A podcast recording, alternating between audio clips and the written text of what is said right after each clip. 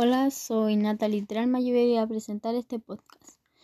Bueno, voy a empezar la serie de Kiki H, Detective El misterio de los héroes del aire.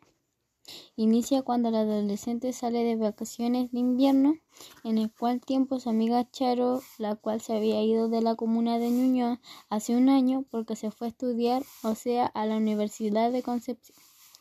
La razón por la que Charo le envió esta carta a Kike fue para decirle que necesitaba un detective privado con urgencia. Y, desde ese momento Kike partió a Conce en un bus que demoró seis horas. Y de paso pasó a ver a su tía que vivía cerca del río Biobío. Después de ir donde su tía, se encontró con Charo y su pololo, lo cual no esperaba. Después de eso, Charo invitó a Kiki a conocer un poco de Conce. Después de eso, Charo le habló sobre, sobre el caso a Kiki. Y en ese momento empezó todo. El caso trataba sobre la aeronave pilotada por Luis Alberto Acevedo.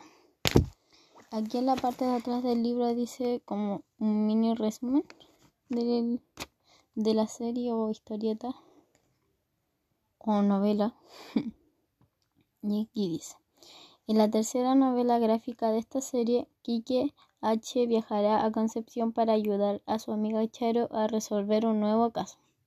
Todo apunta a que por fin ha sido encontrado el motor del tuerto, tuerto la cual aeronave pilotada por Luis Alberto Acevedo, quien en 1913 se precipitó contra las aguas del río Biobío. Por eso nadie estaba preparado, preparado para que tan solo unos días después del hallazgo el del, motor desapareciera sin dejar rastro. Los sospechosos abundan, pero no hay pistas claras.